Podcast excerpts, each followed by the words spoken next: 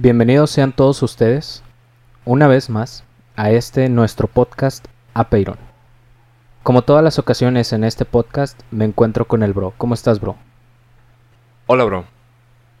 Fíjate que en esta ocasión me siento bien, Mm, pero deseoso de que ya comiencen los días de lluvia. yo también, bro, pero al parecer hoy va a llover Uf. a las 5 Mm. y son las 6.19 en este momento. Un saludo a aquellos que hacen el pronóstico meteorológico. ¿Tú cómo estás, bro? Atínenle, por favor. Yo estoy bien, un poco acalorado, Ey. supongo que tú también, por eso deseas esos días lluviosos. Pero estoy bien. Bien. Hoy vamos a hablar específicamente en este episodio Mm. sobre la tercera idea de Aristóteles. Antes de pasar a la idea, voy a mencionar, pues ya se la saben, las ideas relacionadas. Para empezar, esta idea de Aristóteles está en contra de una idea de Platón, pero por otro lado, Thomas Hobbes y Mm. Judith Jarvis Thompson, que lamentablemente falleció el año pasado, Charlie. ambos tuvieron una idea a favor a esta tercera idea de Aristóteles. Pero, ¿cuál es la idea? Ahí les va. Una cosa es lo que es en virtud de su forma y estructura, y no solo en virtud de los materiales de los que está hecho. Ahí les va otra vez.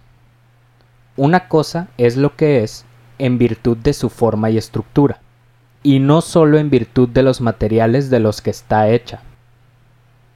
¿Qué, qué, qué- qué te viene a la mente, bro? Primera pregunta, bro. Dímelo. Ninguna palabra empieza con mayúscula más que la primera palabra de la oración. Así es, bro. Ni una. Bien. En ese caso, el primer ejemplo que se me ocurre es como un vaso. Ok. Un vaso, si bien el. como el estándar, puede ser de plástico, tal vez de vidrio. Pero el material no. No forma parte de la esencia, Claro. de la forma. Bueno, más bien es la forma quien le da como su identidad. Así es. Ese es como el primer acercamiento, la primera idea que se me ocurre. Pero me imagino que tú has de, te- has de tener un, un aproximamiento diferente. Pues probablemente. Ok. Pues lo primero que pienso es que Aristóteles nos está diciendo que las cosas que existen no solo son por el hecho de, por ejemplo, un diamante. Ajá. No solo importa por el hecho de ser un diamante, de que está compuesto por partículas de diamante, Ok. sino que también importa su forma y estructura. Mm. O, por ejemplo, el oro. No solo importa porque es oro. O no es que importe, sino que no solo es por el hecho de Ah. ser oro, sino que importa por su forma y estructura. Ok. Eso es lo primero que pienso al ver esta idea. Sinceramente, no sé de qué obra de Aristóteles, en especial porque son un putazo, pero no sé exactamente de qué obra de Aristóteles viene esta idea. Me puedo imaginar que viene de la metafísica, probablemente, pero no estoy seguro. Es interesante que usa la palabra virtud, Ok. pero no en un sentido de, de las virtudes como las conocíamos con Platón, sino en un sentido más como, por así decirlo, explicativo. Es decir, nos dice, y no solo en virtud de los materiales, o sea, no por el hecho de ser ese material de lo que está compuesta esta cosa. Pienso que es una idea que si bien puede ser cierta, hoy en día no lo valoramos así Ok. nos enfocamos mucho más en el hecho del material del que Mm. está hecha cierta cosa y no en su forma y estructura. Pero eso en un lado, mm, ¿cómo decirlo? Como, por ejemplo, nos enfocamos, como te estaba diciendo, en el hecho de que algo es de oro. Pero, por ejemplo, una escultura pues se puede decir que no nos importa si es de madera o de cerámica o de granito o de lo que sea. Nos enfocamos más en su forma y estructura. Y pues eso también me lleva a pensar que probablemente Aristóteles menciona esto por pues por las artes, vaya, por la escultura, la pintura de esa época y demás artes. Pero pues también otras artes estaría, por ejemplo, la retórica o la poética. Entonces, pues de qué está hecha la poética o la retórica? Pues de palabras.